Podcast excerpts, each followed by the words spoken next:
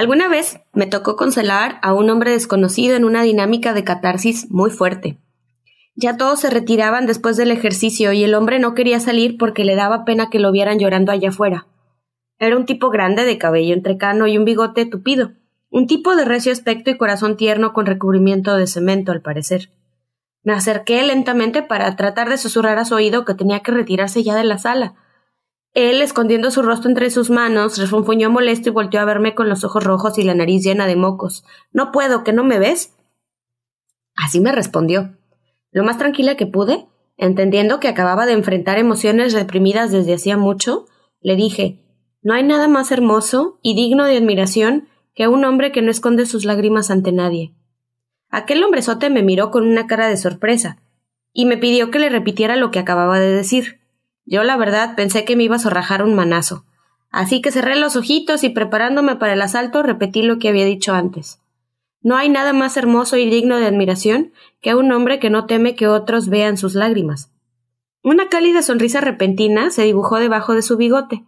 Con el ojo que yo tenía medio abierto alcancé a ver sus dientes y me relajé. El hombre me abrazó y me dijo gracias, ya entendí. Se salió de la sala sin limpiarse la cara. Cuando le conté esta historia a algunos de los hombres importantes en mi vida, ellos me dijeron que no estaban de acuerdo con aquello que yo le dije a aquel hombre. Al cuestionar esta opinión, obtuve tres veces la misma respuesta. Tú no sabes si no vas a poder entender. Obviamente, para ellos, llorar es un signo inequívoco de debilidad. Creo que jamás he visto llorar a mi padre. A mi hermano sí, a mi madre muchísimas veces. Es más, hemos llorado juntas y platicado hasta el amanecer compartiendo secretos y pensamientos. Para mí, llorar aliviana el alma de preocupaciones y tristezas. Este alivio se siente mejor y se siente más cuando un abrazo o una mano querida se hacen presentes. ¿Quién le dijo a los hombres que llorar debe ser motivo de vergüenza? ¿Y quién nos dijo a nosotras las mujeres que para demostrar fuerza debemos de dejar de llorar? Todo está relacionado. La masculinidad machista, que aún se conserva en nuestro país, tiene que ver con la demostración de potencia o poder sobre otros. En palabras de la antropóloga Rita Segato, si hay cada vez más dificultades para exhibir una potencia económica, moral o intelectual, ya que los dueños del mundo son cada vez menos, el hombre vive como en una emasculación de esta precariedad. No tiene otra forma de afirmarse. El mandato de la masculinidad dice a los hombres que necesitan apropiarse de algo, ser dueños. Yo me pregunto si ser dueño de sus sentimientos y refundirlos en lo más recóndito de su ser es parte de ese ritual.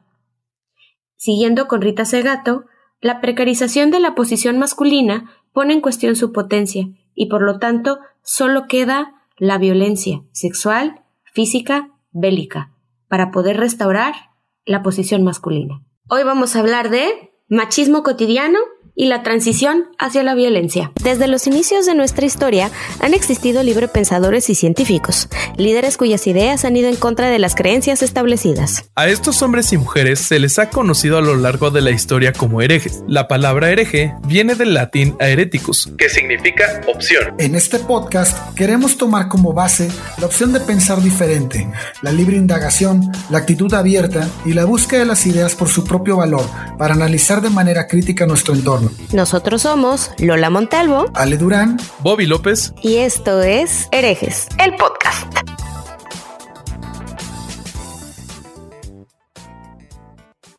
¿Qué tal mis estimados herejes? Bienvenidos a este sub podcast. ¿Qué onda Lola y Ale? Buenísimo intro, Lola. Muy bueno, muy bueno. Me gustó mucho. Sí, igual coincido con que está increíble. Y, qué real es, ¿no? O sea, este, eh, eh, cómo la sociedad nos obliga a embotellar nuestras emociones, a muchas personas las llevan a la violencia extrema, ¿no? Como ya lo hemos estado platicando en capítulos anteriores. Sí. Está bruto. Esto que les platiqué son, es real. O sea, lo que viene en la intro es, es verídico. Lo viví, lo dije y sí esperaba el moquetazo, ¿eh? No. ¿En serio? Sí, sí esperaba el moquetazo. O sea, la verdad, yo no sé de dónde me salió el valor porque yo este señor no lo conocía, pero pues yo estaba de colaboradora en el ejercicio este y yo entiendo que es muy fuerte. O sea, yo misma lo hice antes como preparación y pues sí está cañón. Oye, qué extremo que hayas tenido miedo de que un señor te fuera a pegar por hablar de emociones. Eso también nos habla de cómo estamos como sociedad, ¿no? Pues sí, la verdad es que es que hablar de emociones es, así, por sí es difícil, está estigmatizado y luego encima, como lo platicaba así en el inicio, hacer patente o latente, no sé cuál de las dos palabras sea como más adecuada, eh, el, que, que un hombre esté, tenga los sentimientos a flor de piel, es como decirle que es un cobarde o que no vale. Claro. Sobre lo que te dijeron la gente de tu familia, esto, pues en lo personal y, pues experiencia propia y de lo que he observado en el mundo, desde que somos chiquitos como hombres, cualquier muestra de debilidad te hace una presa ante los otros niños, porque esto empieza desde que eres niño. Si muestras debilidad y, o si muestras más emociones que los demás, eh, es como pintarte una diana en el pecho y nada más esperar a que los otros niños vayan tras de ti. Por eso aprendemos a suprimir las emociones y por eso luego nos sentimos tan solos y no tenemos luego ni con quién hablar y con quien sí hablamos, luego ni siquiera hablamos de temas tan profundos, ni y mucho menos a veces de sentimientos. No, y, y luego cuando, cuando tienes amigos con los que sí puedes hablar temas como serios, ¿no? A mí me pasó que un, una expareja mía este, tenía, tuvimos unos problemas muy, muy graves, ¿no? Y pues fui con los amigos, él fue con sus amigos y pues platicó y hubieran escuchado los consejos que le daban los amigos, o sea, híjole. Ya me los imagino. Sí, no, o sea, en lugar de decir, pues habla con ella y ve qué es lo que está pasando y escúchala y, y haz que ella también te escuche a ti, o sea, encuentra esas palabras, los consejos, este, todos desviados, o sea, eh, lo, que lo que hace falta es que tengas más dinero para poder complacerla, ¿no? Para que la puedas atender. Pues yo no estaba pidiendo eso, o sea, mis exigencias eran, eran escúchame. Claro. Y pues justo creo que sobre esa línea que estás hablando ahorita va el capítulo de hoy. ¿Cómo vamos a trazar la línea y poderla seguir entre el machismo y ya violencia, ¿no? Desde violencia verbal, eh, diferentes actitudes que uno puede tomar y ya hasta la violencia física o hasta las peores consecuencias. Fíjate que este es una línea bien delgada, bien, bien delgada, porque crecemos con la idea esta que le están señalando de, de no llorar, de, de no demostrar debilidades, ¿no? Sin embargo, siempre las debilidades están ahí. Siempre, bueno, lo que llamamos debilidades están ahí. O sea, ese sentimiento no se va. Entonces lo empezamos como a acumular, ¿no? Como hombres. Claro. Y lo empezamos a acumular y, y, y no solo acumular, sino hacer, hacernos creer a nosotros mismos que, que no están ahí. A mí me recuerda mucho mi relación con mi papá mi relación con mi papá siempre fue muy cercana, muy, muy cercana.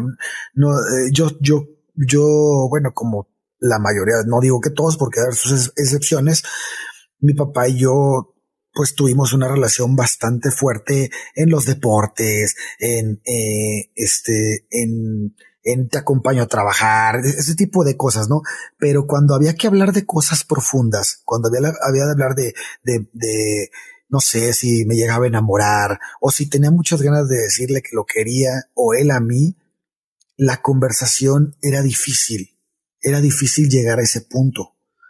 Pero ¿por qué? Pues porque entre hombres no, pues no se dice mucho eh, te quiero, esas cosas, ¿no? Entonces, yo tuve esa, esa educación desde muy chico. ¿Y sabes cuándo cambió eso en mí? ¿Cuándo dejé de, de, de, de, callarme el amor que le tienes a un amigo? ¿Cuándo? Cuando se fue mi primer amigo. Cuando murió mi primer amigo. Cuando, eh, cuando el primer amigo que dije, este güey se me peló. Y, y, y, mi, y mi dolor más grande que yo tenía era que nunca le había dicho que lo quería. Si bien se lo demostré, yo nunca se lo, se lo dije. Y ese día dije, ¿sabes qué? A mis grandes amigos, a mi, a mi gente tan cercana, nunca le, nunca me voy a callar eso. Y me acuerdo, y me acuerdo que cuando pasó eso, yo escribí algo en Facebook, un, un mensaje muy largo a, a, la gente como explicándoles quién era ese amigo para mí. Y tengo un gran amigo que vive en Pachuca, Rodrigo Lavalle, muy, muy amigo mío, que le mando saludos y me escribió, cuando a mí se me murió mi amigo, porque a él se le murió un amigo también, me dijo, yo prometí nunca más callármela y, y espero que estés bien, Alejandro, y te quiero un chingo. Y cada que hablamos por teléfono, me dice, te quiero un chingo. Y yo también le contesto lo mismo. Y a mis amigos trato de hacerlo. Cuando puedo, lo hago. Y, y, y, y dejó de, dejó de ser algo para mí, este. Un tabú. Un tabú. Dejó de, comenzó a ser una constante. Así de, se lo digo cada que puedo, porque yo no sé cuándo se me van a pelar y cuando ya no se los voy a poder decir o cuando me voy a pelar yo. ¿No? Entonces, sí, entonces creo que, creo que eso es bien importante dejarlo atrás, te libera, en verdad te libera. Traten de hacerlo, los que nos escuchan, que no lo han hecho, traten de hacerlo, porque en realidad es algo que, que como, como ser humano, ¿eh? ya no como hombre, ya no lo vean como hombre, como ser humano, es algo que te llena mucho cuando lo, cuando lo dejas salir. Lo dejo como consejo y, y, el tema de hoy va a estar muy interesante, y, pero bueno, quería, quería hacer, después de escucharlos hablar, me acordé mucho de eso. Se me hace buenísimo. Apenas vamos empezando y ya hay una lección que aprender. Pues sí, siempre hay una. Bueno, pues vamos a empezar. Hoy les trajimos un recurso que ya existe desde el 2012. Se creó en el Instituto Politécnico Nacional y em, fue coordinado por la doctora Marta Alicia Tronco Rosas y la maestra Susana Ocaña López. Este es el violentómetro. Probablemente mucha gente ya lo ha visto de, nuestra audiencia, pero si no, eh, les recomendamos que lo hagan porque este es un recurso que sí le puede llegar a salvar la vida a alguien.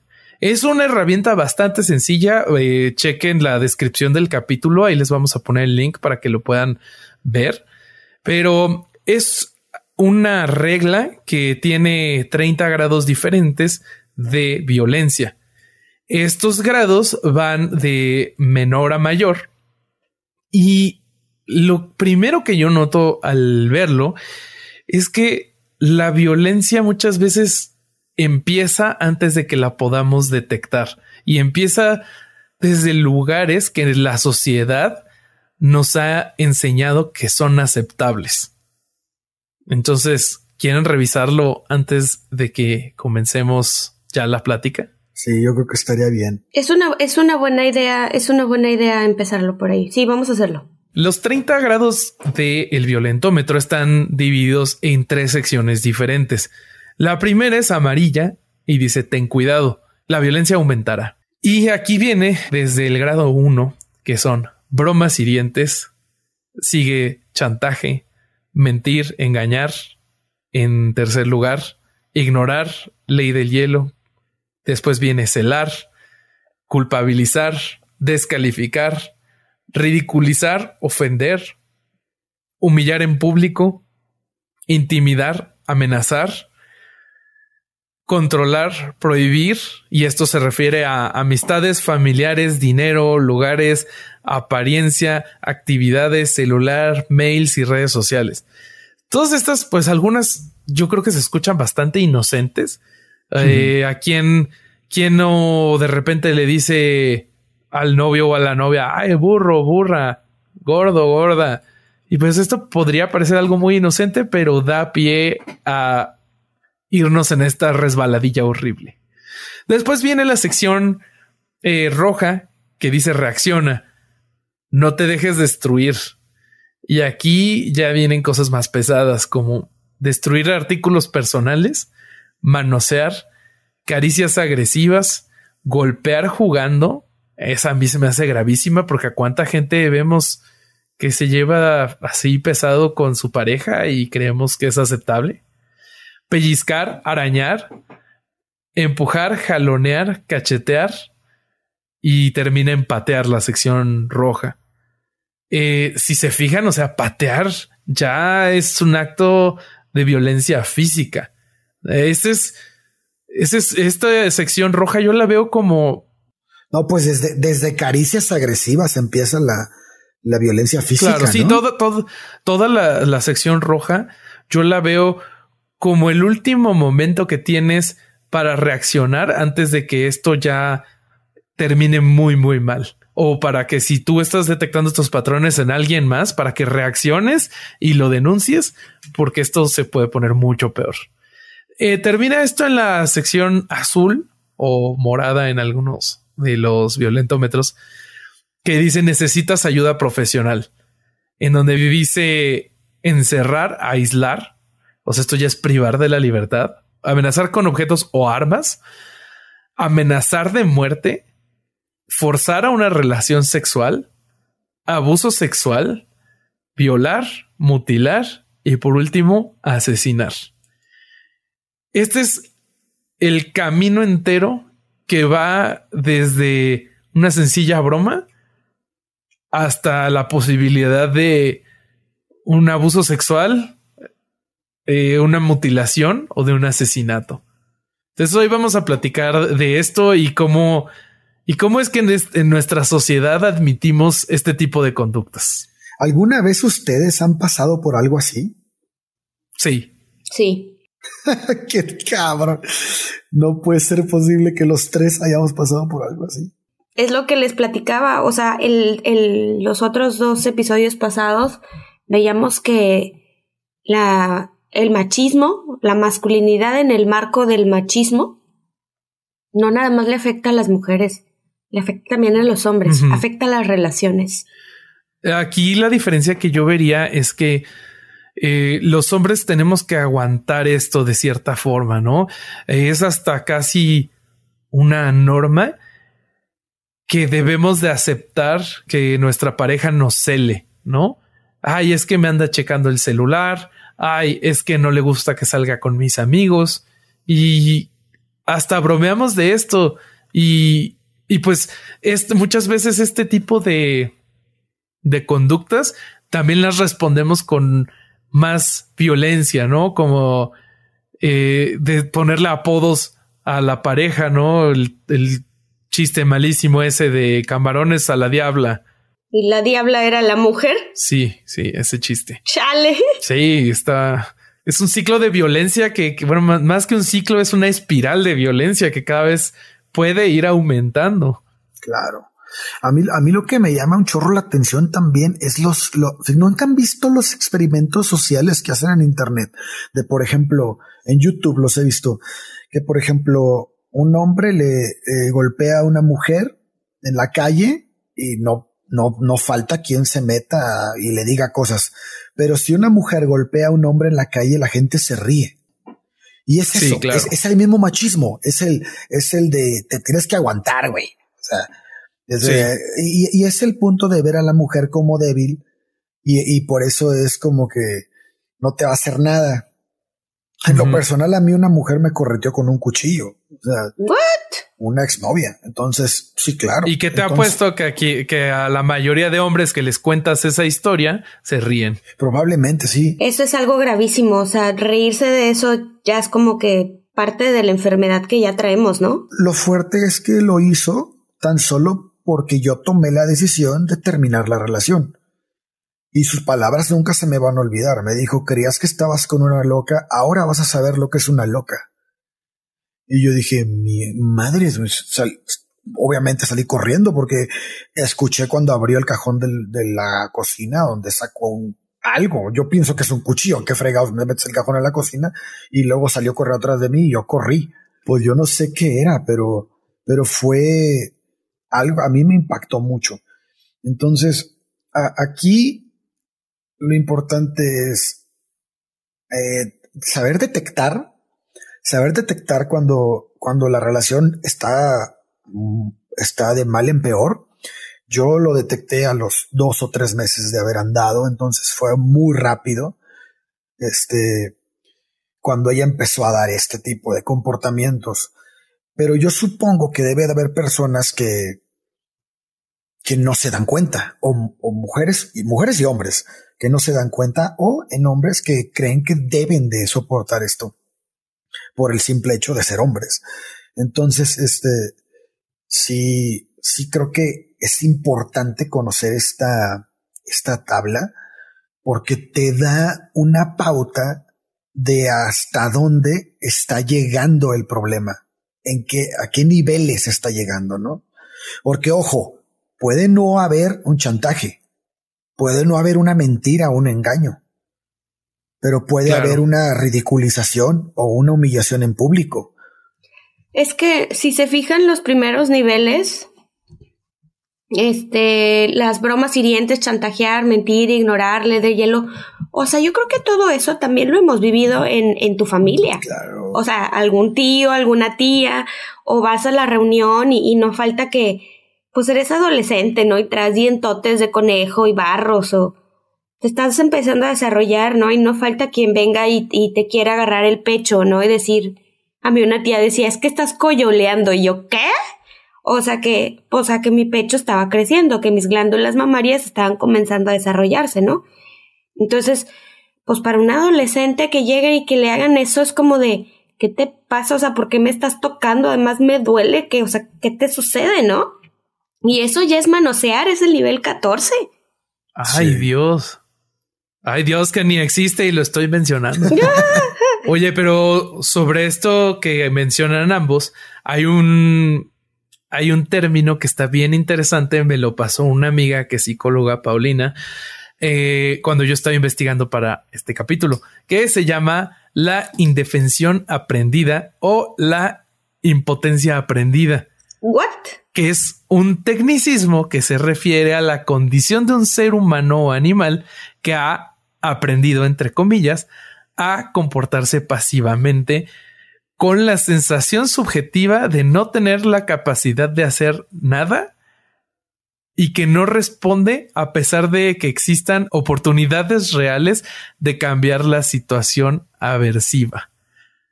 O sea, esto lo que quiere decir es, no sé si alguna vez escucharon eh, el cuento del elefantito. Sí, el de la estaca, ¿no? un, pequeño elefante lo amarran con una, una cuerda a una estaca pequeña y él intenta liberarse durante sus primeros meses de vida, se da cuenta de que no tiene la fuerza suficiente para liberarse.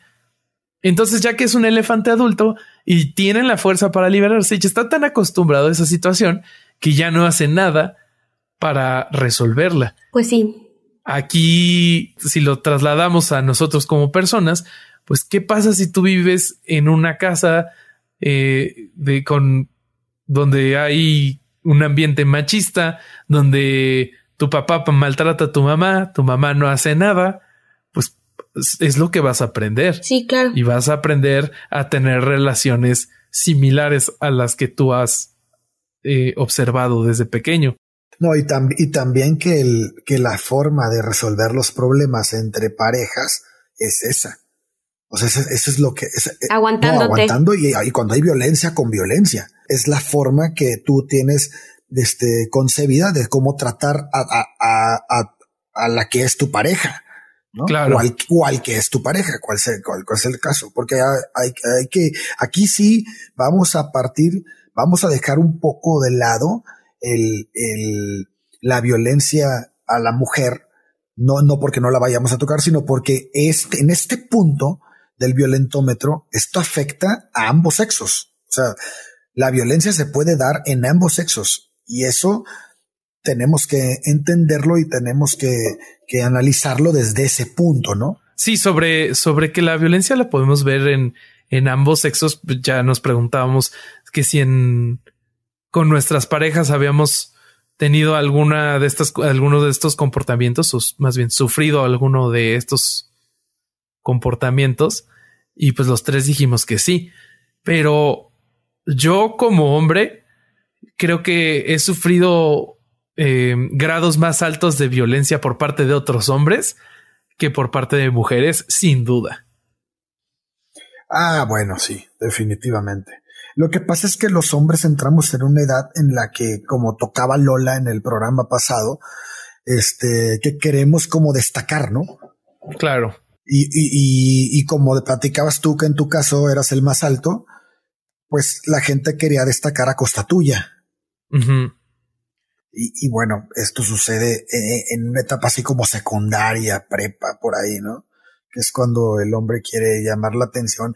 Ese me da mucha risa unos, unos, unas bromas, unos chistes que hace un estandopero que dice, cuando las mujeres están en secundaria y prepa, quieren, les gusta el, el, el, chavo que, que, que, es una lacra. Pero es eso, es eso, ¿no? Es el, es el que, el que golpea a todos, el, el, el que, no sé, el que rompe rebelde. los ándale, el rebelde, rompe todos los esquemas y, y al final, pues probablemente termine muy mal su vida, o probablemente no, pero en muchas ocasiones termina mal. Y este, y a veces el que era más tranquilo, pues es el que mejor le va, ¿no? Pues sí. Hay que poner mucho ojo en eso porque precisamente las relaciones que se dan en un contexto de machismo tienden a desarrollarse de, de maneras desiguales. Entonces, el hecho de que te guste el patancillo, el malandroso, tiene mucho que ver con la manera en la que tú has percibido cuál es la definición de un hombre. O sea, tú, tú como mujer, aparte de, la, la, propia definición que el muchacho se da, ¿no? Entonces, si, si tú has vivido en una casa o has visto los ejemplos en las típicas telenovelas, ¿no? En donde el machismo en la comunicación se da transfiriendo el trabajo de la comunicación a la mujer. O sea, llega el marido típico y acababan de tener un pleito fuerte, ¿no? Entonces llega el marido y a la mujer le, le pregunta a él ¿cómo estás? O sea, la mujer le pregunta a él, ¿cómo estás? El hombre contesta, bien, nada más, a secas, así sin ningún otro adjetivo, y se escucha nada, un silencio, y la mujer pues trata como de decir, oye, pero te sientes bien, ¿sigues enojado? Y él le contesta, pues la enojada eres tú, ¿no? Entonces, transferir ese trabajo de la comunicación es algo como súper común. Y este tipo de, este tipo de personas o de adolescentes, porque pues si estamos hablando de la secundaria, no pueden hablar cuando hay un enojo o cuando hay pena, se quedan callados. Claro. Y esa es una actitud en la que la responsabilidad completa se la dejan después a la pareja o a la persona con la que estén estableciendo esa, esa relación de desigualdad, en donde ellos tienen que predominar. Entonces ya no se hacen responsables de sus palabras, de lo que sienten, de tratar de negociar o de conciliar, o inclusive siquiera de reconocer que jugaron un papel en el ejemplo, en el enojo, ¿no? O en el pleito. Está, está cañón porque ahí ya estamos hablando de en el violentómetro niveles de violencia de más o menos entre nivel 3, que es ignorar ley del hielo, y nivel 5, que es culpabilizar. Yo creo que le queda más culpabilizar y mira, te voy a decir por qué. Ay, en el libro del machismo invisible lo menciona Marina Castañeda. Esa, ese pedacito está bien interesante porque el machismo transferido a la comunicación va encaminado a desarrollar culpa. Claro. Entonces sería hasta nivel 5. Sí, se va a nivel 5 inmediatamente. Algo tan sencillo se va a nivel 5 porque tú, les tú como, como eh, no comunicador, o sea, como que te quedas callado y tu cuerpo dice otra cosa, pero, pero tu boca da el mensaje contrario, ¿no? Entonces tú le dices bien, pero traes el ceño fruncido, andas cortante, no le hablas, y esto es bien típico, ¿no? El marido, el típico marido bigotón que llega y le dice a la mujer este tipo de líneas y la mujer le tiene que adivinar qué es lo que está sintiendo. Entonces, entre que te da la inseguridad de que no sabes qué estás sintiendo y que no sabes si vas a interpretar mal, y vas a decir, pues es que es personal o, no le caigo bien o, algo, no sé, o sea, ¿qué, ¿qué, está pasando? Pues es una responsabilidad pesada y se puede llevar a, cosas más graves si, si lo interpretas mal. Claro. Y te puedes armar de un pleito más grande. Entonces, se fijan cómo, cómo es, eh, cómo es darle la, el, darle la culpa, cederle la culpa, pasársela. Y la parte de la ley del hielo, que es un poquito más baja, pero también es muy, muy feita, eh, también está catalogada dentro de, dentro de este tipo de machismo en la comunicación, pero tiene que ver con una expresión del poder, el silencio y el poder. Entonces, cuando tú te quedas callado o callada al momento de, de, tener, de, de tener que expresar y em, empiezas a aplicar la ley del hielo para demostrar que pues me necesitas y necesitas hablarme y, y necesitas de mí, entonces ahí, ahí te estoy poniendo la pata encima. Claro. Entonces la ley del hielo, pues finalmente está muy relacionada, solo que la ley del hielo es como tú dependes de mí, mientras que el trabajo de comunicación es tú tienes la culpa. Es una violencia meramente psicológica, ¿no? Sí, claro. Es, es, es, es un tipo de violencia, este, que si bien puede ser a nivel físico, puede, o sea, no necesita existir una agresión, vaya. la víctima como que se ve humillada, minusvalorada, vaya, atacada psicológicamente.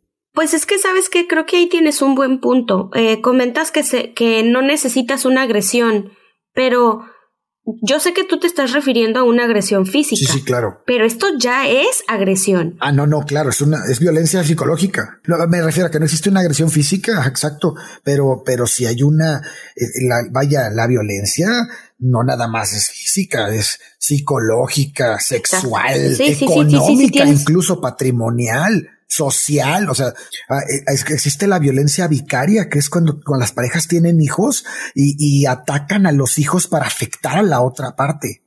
Esto se da, se da muchísimo. Hubo un caso muy marcado en Ciudad de México, en donde una, una mujer pide el divorcio del marido, el marido no se quería separar, no se quería salir de la casa, los motivos para el divorcio es que pues él no trabajaba, que tomaba muchísimo, y bueno, pues tenían seis niños.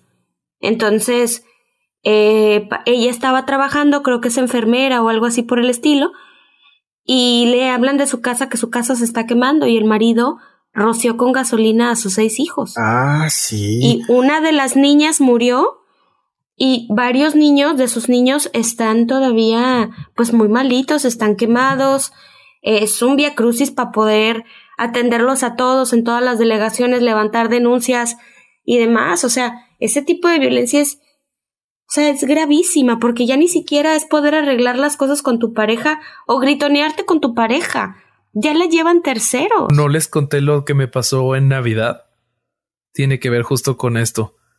¿Se acuerdan o no? ¿Qué cosa? Yo no me acuerdo de eso. En Navidad mi familia y yo, esto si escucharon el episodio 1, se van a acordar de que platiqué de algo por el de algo relacionado.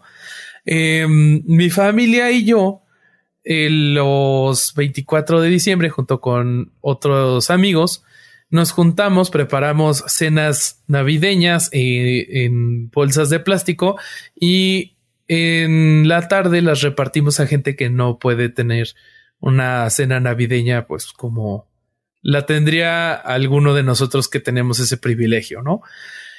Y uno de los uno de los lugares donde siempre vamos a repartir es el Instituto Nacional de Rehabilitación. Está aquí en la Ciudad de México, en Periférico y Viaducto Tlalpan. Eh, ahí tienen una unidad de quemados. Y justo me pasó que ya eran las últimas cenas que íbamos a repartir, las de quemados. Ya habíamos repartido a los que estaban en cuidados postoperatorios. Y eh, de repente, pues empezamos a platicar con las algunas mamás que, que, tenían niños en el área de, de quemados. Y pues una, una señora, pues sí rompió a llorar porque su niño me parece que le había caído agua caliente y tenía la espalda quemada y pues es feo, ¿no? Imagínense tener que pasar Navidad, seas o no creyente, pues es una fecha para juntarte con tu familia. Y pues tienen que pasar Navidad en este tipo de, de cuidados. Y pues mi mamá la confortó, le dio, le dijo algunas palabras bonitas y intentando desviar la atención o, o intentar aligerar como la seriedad de la situación mi mamá voltea con la señora que está junto y le pregunta, oye, ¿y, tú por qué estás cuidando a alguien de tu familia? Y esta persona que tenía una señora que estaba seria, no tenía ninguna expresión en la cara o ninguna que yo pudiera detectar. Nos dice, yo estoy cuidando a mi niña porque su papá le prendió fuego a ella y a todos mis otros hijos. Y ella fue, creo que fue, era la única que había sobrevivido. Ah, suma, qué fuerte. Ay, no me digas. O sea, a, lo que puede llegar la violencia. Yo, o sea, escuchando este tipo de casos, me doy topes contra la pared. Cada que escucho gente como la chava esta, la Mars, que dice que no existe, por Dios, que no existe, pero por Dios. Bueno, pero es que la Mars no tiene ni idea de cómo funciona. O sea, ella, ella me, ay, hablar de la Mars. Este, ella eh, quiere. No, ya no la mencionemos. La gente que replica ese, ese pensamiento, pues. Quiere homologar, esa gente quiere homologar el, la violencia que sufre el, el ser humano con, en general, con la violencia que estamos viviendo en relación a la mujer.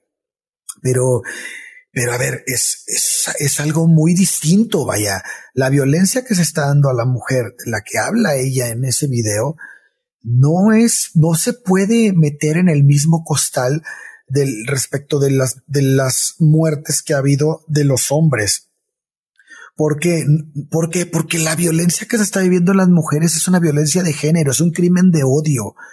Es, es, es, algo muy distinto, muy, muy distinto. Lo vamos a tocar cuando hablemos de feminicidio. Creo que no es el, el día como para tocar este tema porque creo que es muy largo, pero híjole, a mí lo que me preocupa es tanta gente que replica el video y, y, lo pone, ah, mira qué inteligente, Ay, por Dios, eso quiere decir que no leíste ni siquiera ni siquiera has leído el artículo que habla de feminicidio. Ni siquiera eso has hecho. Y que no estás enterado. No, no tienes idea de cómo funciona ese delito, pero bueno, en fin, lo tocaremos en su momento.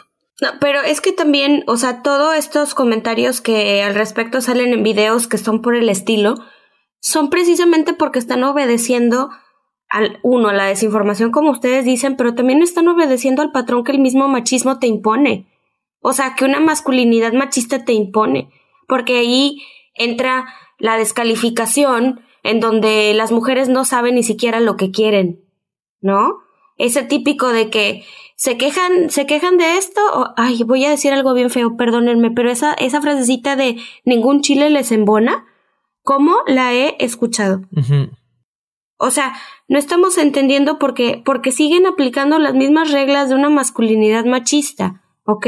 O sea, se sigue sin escuchar el mensaje de qué es lo que, lo, lo que realmente queremos. Queremos igualdad de derechos, igualdad de sueldos, que no haya el techo salarial, el, el famoso techo de cristal o la brecha salarial, que, que ustedes también puedan compartir tareas de la casa, que les den a ustedes hombres el permiso de paternidad, que tengan eh, maneras que en su trabajo les facilite poder echarnos la mano porque tener hijos es responsabilidad de ambos y ahí entra de las trampas del machismo lo que hay este tipo de cosas como de que las mujeres son inútiles para, no sé, llevar la contabilidad o llevar un negocio, ¿no? Y los hombres, por consecuencia, son inútiles para cambiar pañales o lavar platos. Y, y el rollo es que en, en los trabajos, por ejemplo, no se les da las mismas facilidades a los hombres y a las mujeres. A las mujeres no se les dan las facilidades de tener el mismo sueldo con el sobre pretexto de que en algún punto de tu vida te vas a embarazar. Uno, como si nada más sirviéramos para eso. Y dos, ¿qué tiene de malo que te embaraces? A Caro alguna vez en una entrevista de trabajo que tuvo, eh, le preguntaron, oye, y este, qué tan, cuánto llevas con tu novio, este, te quieres casar o para cuándo ves casándote y teniendo hijos.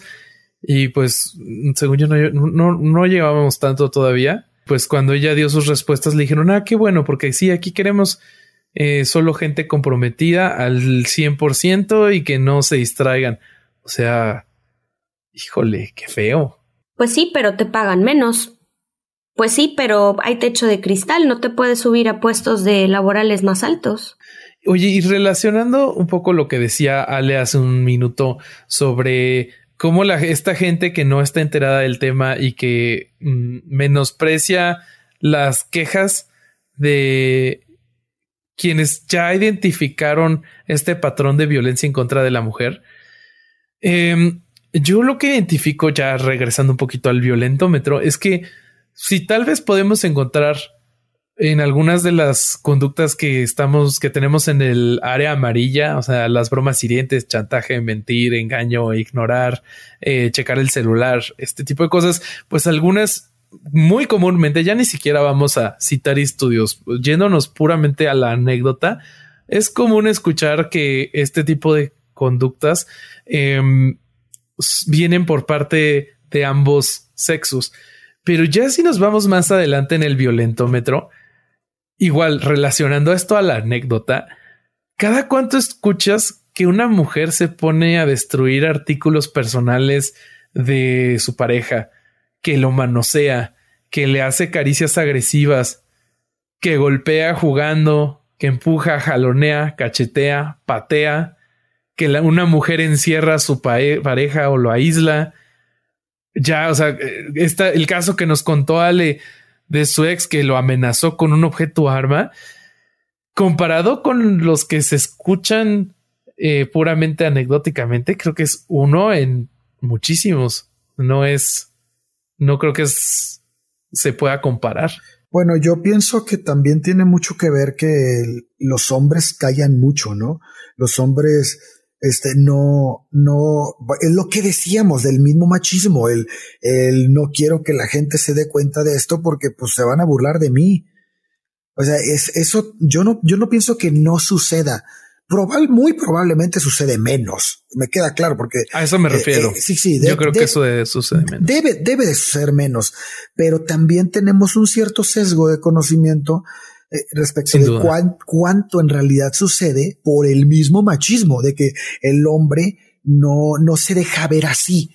O sea, no, vaya, a, a, mí lo que decíamos ahorita, contar esto, cuántas veces no se han reído de mí.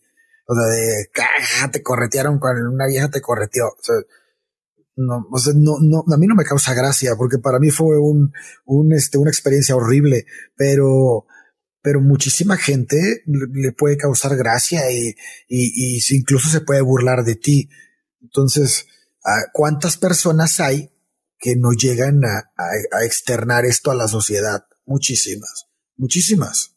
Ahí también la parte en la que el hombre no se, no se expresa, pero también cuando, por ejemplo, tú te das cuenta y vas y le comentas a la pareja, oye, fíjate que, pues me encontré el violentómetro, ¿no?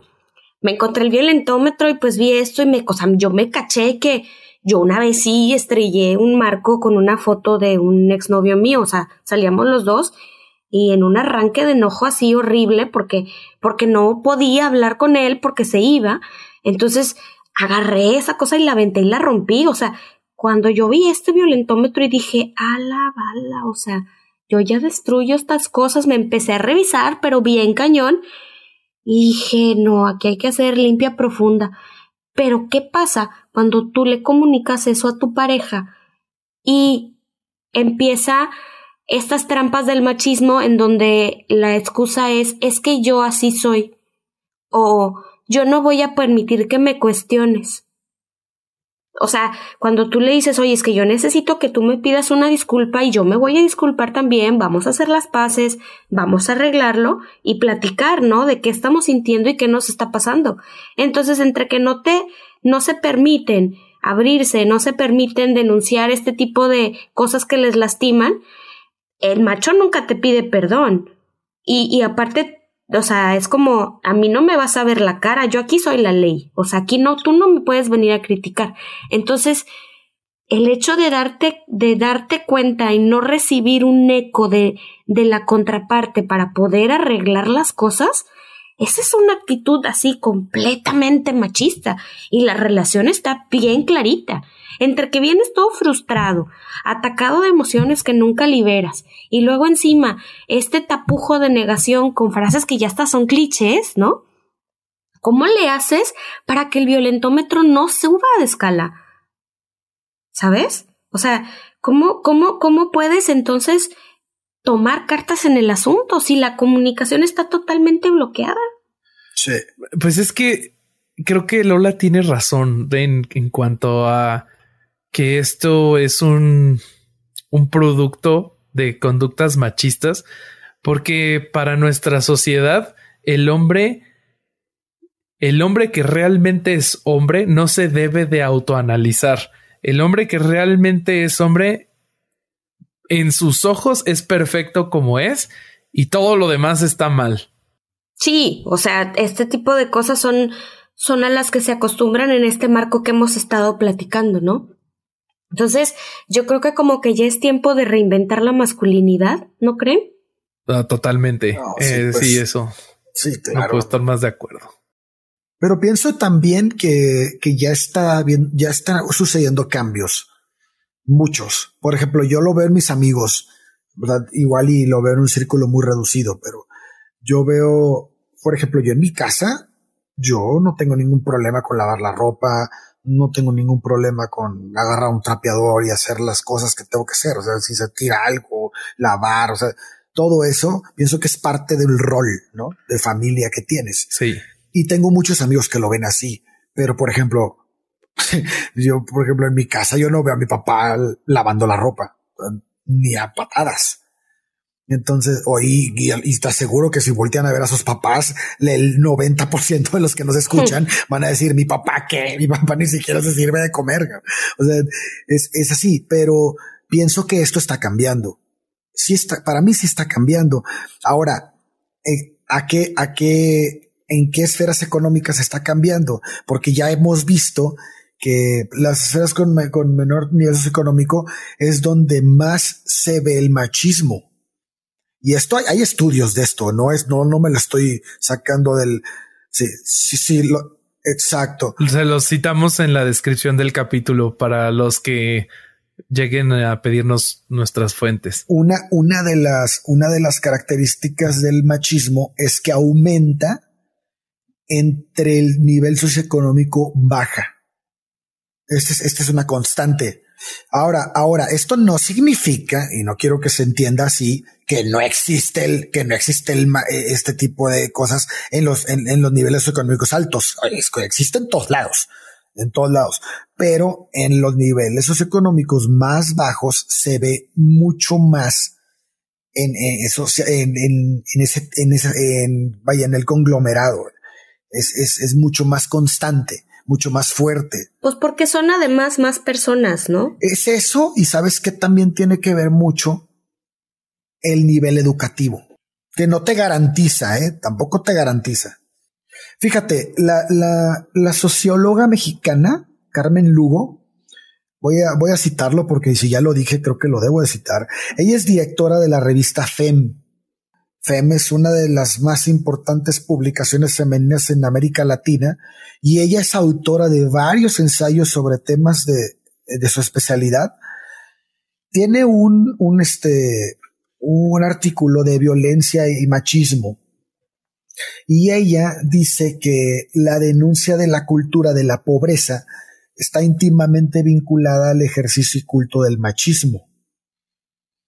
Ella, este, habla de la querella contra el autor de Los hijos de Sánchez, este, y dice que el peso del machismo en la sociedad mexicana e-, es inherente a la marginalidad. Sí, también Rita Segato lo, lo comenta, o sea, ya lo comentábamos en, en la introducción, coinciden las dos en eso, este decía que como la precariedad de los recursos es cada vez mayor, o sea, la brecha entre, entre las los esferas socioeconómicas es cada vez mayor. Entonces, la figura masculina que está acostumbrada a estas conductas o a este marco de comportamiento machista tiene que demostrarse poderoso, tiene que demostrarse poseedor de algo. Y si no tiene dinero ni para comer, ni para zapatos, ni para nada, de perdido una vieja sí puede tener. Y esa vieja le va a hacer lo que quiera porque es suya. Entonces, híjole, hace ratito leía un artículo y ahorita no me puedo acordar en dónde, pero se los prometo que se los voy a poner en la descripción y hablaba de eh, una visita que hicieron a un pueblo huicarica que viven en Nayarit. Es una comunidad indígena. Eh, y entonces, este, decía, eh, platicaba de esta mujer que ya tenía tres hijos y estaba embarazada, ¿no? Y que no quería tener a este bebé porque le comenta, es que mira cómo vivimos, no tenemos ni para comer. Y entonces, después se vuelve a topar a la misma mujer embarazada que llevaba a la muchachita más grande, que ya era una adolescente, la llevaba al psicólogo porque estaba deprimida y la mamá estaba espantada porque no la quería perder, porque tanto a la niña como a ella misma, la habían abusado de ellas, o sea, las habían violado a las dos. y a la mujer embarazada la había violado el cuñado. Y cuando ella le dijo a la comunidad, oye, pasó esto, y, o sea, la golpiza del cuñado fue tal que le dejaron un ojo mal y unas costillas fracturadas. O sea, imagínate. Y la culpa la tuvo ella, por supuesto, ¿verdad? También vamos, es la única propiedad que el hombre puede tener porque se ganan, se venden hasta las niñas por unas gallinas o unas vacas, niñas de 10 años, en esas comunidades indígenas. No digo que nada más en esa comunidad, digo que en Chiapas, en Oaxaca, en Guerrero, todavía eso se usa y en algunos otros lugares. Eh, justo sobre esto que estamos hablando y sobre eh, el que dices, como dices, eh, la única propiedad que el hombre puede tener. Oscar Castillero Mimensa, en su artículo Perfil psicológico del violador, 12 rasgos en común, eh, comenta que hay muchos estudios y muchos autores que tratan el tema, pero que no han encontrado eh, una manera tan efectiva de tipificar a los violadores sin embargo, existen rasgos que comparten. Y la mayoría de violadores, de los que se han investigado en estos estudios, todos comparten el rasgo de que el acto de la violación lo hacen para sentir control. Y justo creo que eso también lo podemos relacionar a todo el violentómetro todo el violentómetro, desde las bromas hirientes hasta el, asesinato, creo que es para demostrar control. Ah, claro, claro, claro, claro. Totalmente. Totalmente. Sí, tener algo de control sobre tu pareja, sobre tu relación, sobre tu familia y hasta sobre ti. Totalmente. Pero ¿sabes por qué? Tener el control es la mejor herramienta para evitar o para callar las voces de tu inseguridad. Ah, esa frase, qué, linda frase. Exacto. Te voy a citar. Exacto, exacto. Es lo que te iba a decir, es pura inseguridad. Eso es pura inseguridad. Sí. Claro que sí. Sí, como, como celosa profesional, se los puedo decir. O sea, no, no les voy a decir mentiras, soy súper celosa, pero dándome cuenta de todo esto desde hace varios años, me di cuenta que tenía ese problema, ¿no? Y dije, bueno, pero pues ¿de dónde viene? pues viene de, de mi formación en, en, una familia con costumbres machistas, en donde pues a la mujer se le descalifica, la mujer no es suficiente, eh, el, tú cállate no entiendes, o el empiezas a reclamar y valiendo cacahuate porque, porque tú no tienes esa autoridad para reclamar, ¿no? Entonces, todas esas inseguridades pues me las transmitieron, yo las aprendí, yo las vi y pues obviamente las relaciones personales para mí son dificilísimas. yo requiero automonitorearme muchísimo para poder, o sea, no reprimir porque no es bueno reprimirlo, sino más bien detectarla y pararte y decir... Regular. Sí, o sea, regularte, decir, hey, ¿qué estoy haciendo? O sea, que, que mi monstruito se me está saliendo, ¿qué está pasando? O sea, tú no eres esta, ¿no? Entonces, es desarrollar un hábito de, de confiar en ti y que pues no tienes el control de la otra persona. La otra persona si te va a poner el cuerno, te lo va a poner. Y no vas a poder hacer nada. O sea, el, la cosa, el que te pinten el cuerno, debería no expresarse como me pintaron el cuerno. Es como él decidió engañar. Claro. No, o ella decidió engañar, ¿no? O sea, es una decisión de la otra persona, no tiene que ver contigo. Uy, entonces no hay que decirle a Lola que tenemos otro podcast, dale. no, olvídenlo, no pueden tener otro podcast, son míos, ya los lamí.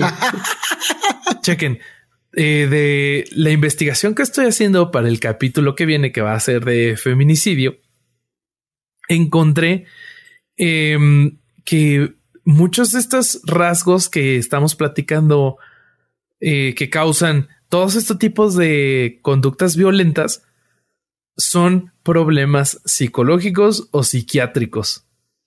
Y si nos vamos a cómo es nuestra sociedad en cuanto a la salud psicológica, es pésima. es terrible. O sea, o sea, yo me tardé años en ir al psiquiatra. O sea, yo, eh, o sea, de experiencia personal, yo tomo antidepresivos y, eso decirlo es casi, casi suicidio social. Eh, la primera vez que, les, que le empecé a contar a, amigos o pues se, me medio escandalizaban, eh, muchos me decían, oye, pero no te sientes todo mal, todo drogado. Y pero pues, pues no, o sea, yo creo que como sociedad debemos empezar a trabajar para eliminar este tabú porque al final el bienestar psicológico de la población va a reducir la violencia. Esto lo platicaba con tanto con mi hermana que está estudiando su maestría en psicología y con esta amiga Paulina que también es psicóloga y me confirmaron esta hipótesis que hice que eh, la salud psicológica de los hombres si esta mejora debería de reducirse la violencia en la sociedad. Y ojo, aquí podemos volver a citar a, Baron Cohen en su libro de, de empatía cero. Él, él habla del psicópata, el sociópata, el, todo esta, toda esta, esta gama de, de este, se puede llamar como personalidades, ¿no? Eh, que, que tienen un mínimo de, de empatía. Y este, y son trastornos, pero ojo, son trastornos producidos por la misma sociedad. Sí, claro. Sí. O sea, la sociedad, la sociedad es parte. Esto lo tenemos que entender súper bien porque cuando hablemos, eh, espero en un punto que toquemos un programa de, de asesinos en serie, psicópatas, sociópatas. En un punto esto vamos a entenderlo y, y puede repercutir hasta el área legal porque si entendemos que la cabeza de un sociópata, un psicópata o, como el, trastorno que le quiera llamar, parte de una, de un, de una producción social, porque la sociedad los produce. Entonces, si nosotros como sociedad producimos este tipo de cosas, ¿qué tan, qué tan bueno es eliminarlos del mapa? Estoy hablando de, ya me estoy yendo a cosas como pena de muerte, por ejemplo. ¿Con qué, con qué autoridad alguien puede pedir eso cuando socialmente estamos creando este tipo de personas? Sí, no estamos siendo responsables. Entonces, ojo ahí, porque, porque incluso puede ser este, como decía Bobby, no tenemos ni siquiera como, como, como como sistema de gobierno una, un, una institución que proteja a este tipo de personas, que trate de rehabilitar este tipo de personas. Obviamente debe de haber quien no se pueda rehabilitar, pero sigue siendo producto social y esto lo tenemos que entender así. Nuestra sociedad es la que está mal. Claro, sí, totalmente. Ah, bueno, ahí, ahí la parte de nuestra sociedad está mal ¿Sabes una cosa? Leí una frasecita también que decía, si están hartos de que hablemos de machismo, entonces imagínense vivirlo todos los días. Sí, claro. ¿Cómo estamos? Para que, para que ya tengamos que, que hacer lo, lo, que se está haciendo ahorita, ¿no? Marchas, ademanes, los mediáticos, o sea, todo está muy, muy grueso pero saben una cosa, el doble discurso que obviamente se ha estado evidenciando por muchas instituciones, creo que es parte del problema que mencionas, Ale. Si no hacemos una limpia de conciencia bien como sociedad para ser congruentes, no podemos pedir una pena de muerte. tenemos que trabajar forzosamente en el tejido social más interno. ¿Se acuerdan que hacíamos la analogía en el primer capítulo de machismo? Que el machismo es como un marco en el cual, o un bastidor, en el cual se tienden las redes, ¿no? Las redes sociales. Y que creemos que ya no está porque le quitamos los bordes, pero nos queda la parte del centro, que son todas estas cotidianidades que las hemos invisibilizado tanto, que, o sea, son normales, que se nos olvida que ahí es donde tenemos que trabajar. Entonces, cierro este punto haciendo énfasis en que no es que está de moda, no es que queremos hacer escándalo. O sea, y con este podcast y tomar, dedicarle tanto tiempo al machismo, es precisamente para atender esa necesidad que Alejandro señala. Empezar a hacernos responsables primero, darnos cuenta que tenemos un problema social grueso, fuerte, y segundo, empezar a hacernos responsables de lo que está pasando y tomar en nuestras manos las acciones que se tengan que tomar, empezando por un autoanálisis. O sea, hace rato platicábamos, no sé qué comentario hizo Ale, y yo le dije, hey, ese es micromachismo, y ya explicamos qué micromachismo, dice Ale, no me había dado cuenta. O sea, para eso estamos hablándolo, para eso estamos tocándolo. O sea, para eso es esta información, no para hacer más alboroto. Es porque es parte de la responsabilidad que tenemos como sociedad. Claro. Entonces, chicos, pues como conclusión, como para dejarlos un poquito más picados al respecto de la relación del machismo cotidiano y la transición a la violencia, pues ya vimos el violentómetro, ya citamos algunos, algunos casos personales que tuvimos que meter, pero bueno, pues finalmente sirvieron de ejemplo y también lo vimos en el libro de, de Marina Castañeda, El machismo invisible, en donde pueden encontrar todos este tipo de cosas, ¿no? Que estuvimos citando y relacionando. Quiero cerrar esto con la misma entrevista con la que empezamos el programa. Esta es una entrevista de Rita Segato que salió en El Salto, que le hizo el periodista Lionel S. Delgado el 26 de octubre del 2019. Para que lo busquen, está muy buena la entrevista y está cortita. Eh, bueno, como saben, Rita Segato es antropóloga y le preguntan que qué relación existe entre la masculinidad y la violación. Ojo, la masculinidad para para Rita Segato es hablar de en el contexto del machismo. Entonces, si se les hace más fácil, pueden sustituir la palabra masculinidad por machismo en este caso, ¿ok? Entonces, la relación que existe entre la masculinidad y la violación, contesta Rita, creo que la violación esconde un factor fundamental en el orden patriarcal imperante, o sea, en el machismo. Hay que entender que la violación no es un crimen como cualquier otro. La violación se aleja a la vez de esa imagen del hombre como lobo hambriento que viola porque no puede controlarse, y también de la imagen del hombre como ladrón, que roba el sexo de la mujer. La violación no es un crimen sexual, es más bien un crimen expresivo. Hago énfasis en expresivo, ¿ok? Por un medio sexual. Con la violación se dicen dos cosas, una a la mujer y otra a los hombres. A la mujer se le comunica una lección moral. La mujer es sospechosa de inmoral desde el comienzo de los tiempos, acordémonos de María Magdalena, y la violación le castiga por desobediente.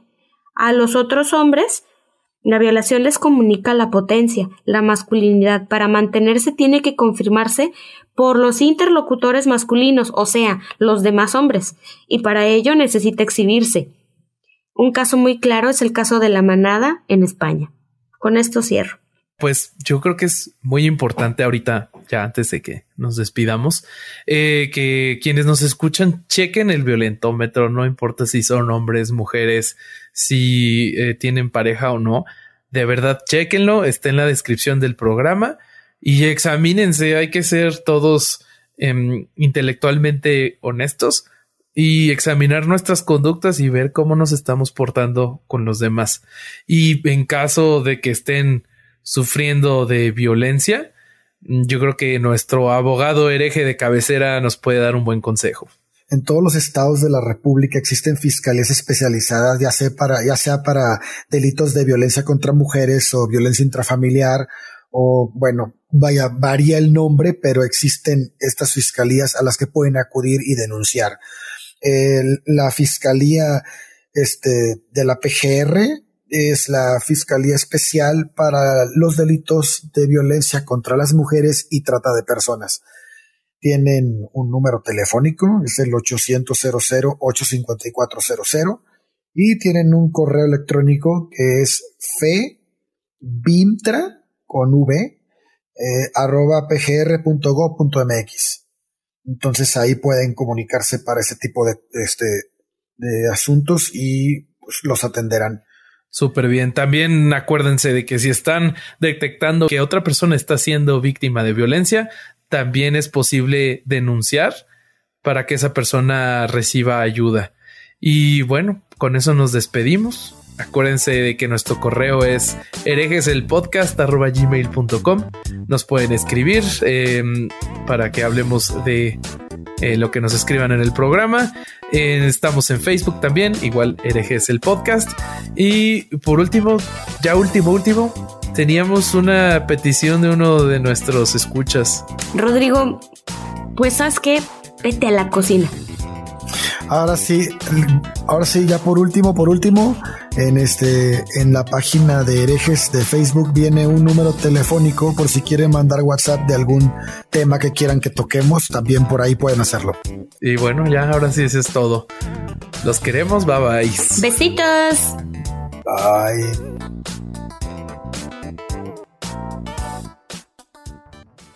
It's time for today's Lucky Land horoscope with Victoria Cash.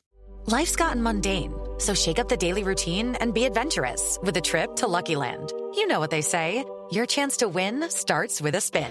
So go to LuckyLandSlots.com to play over 100 social casino-style games for free for your chance to redeem some serious prizes. Get lucky today at LuckyLandSlots.com. Available to players in the U.S., excluding Washington and Michigan. No purchase necessary. VGW Group. Void where prohibited by law. 18 plus. Terms and conditions apply. ¿Estás listo para convertir tus mejores ideas en un negocio en línea exitoso? Te presentamos Shopify.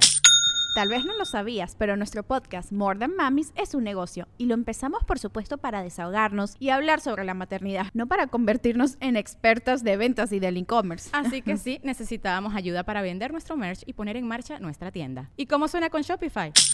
Llegó otra venta. Shopify es la plataforma de comercio que está revolucionando millones de negocios en todo el mundo. Ya seas un emprendedor desde tu casa o desde donde sea, Shopify es la única herramienta que necesitas para iniciar, administrar y hacer crecer tu negocio sin dificultades. Con Shopify puedo gestionar pedidos, envíos y pagos desde cualquier lugar, brindándote toda la información y estadísticas de tus ventas al detalle. Regístrate para un periodo de prueba con tan solo un dólar al mes en shopify.com barra sonoro, todo en Ve a shopify.com barra sonoro para llevar tu negocio al siguiente nivel. Shopify.com barra sonoro.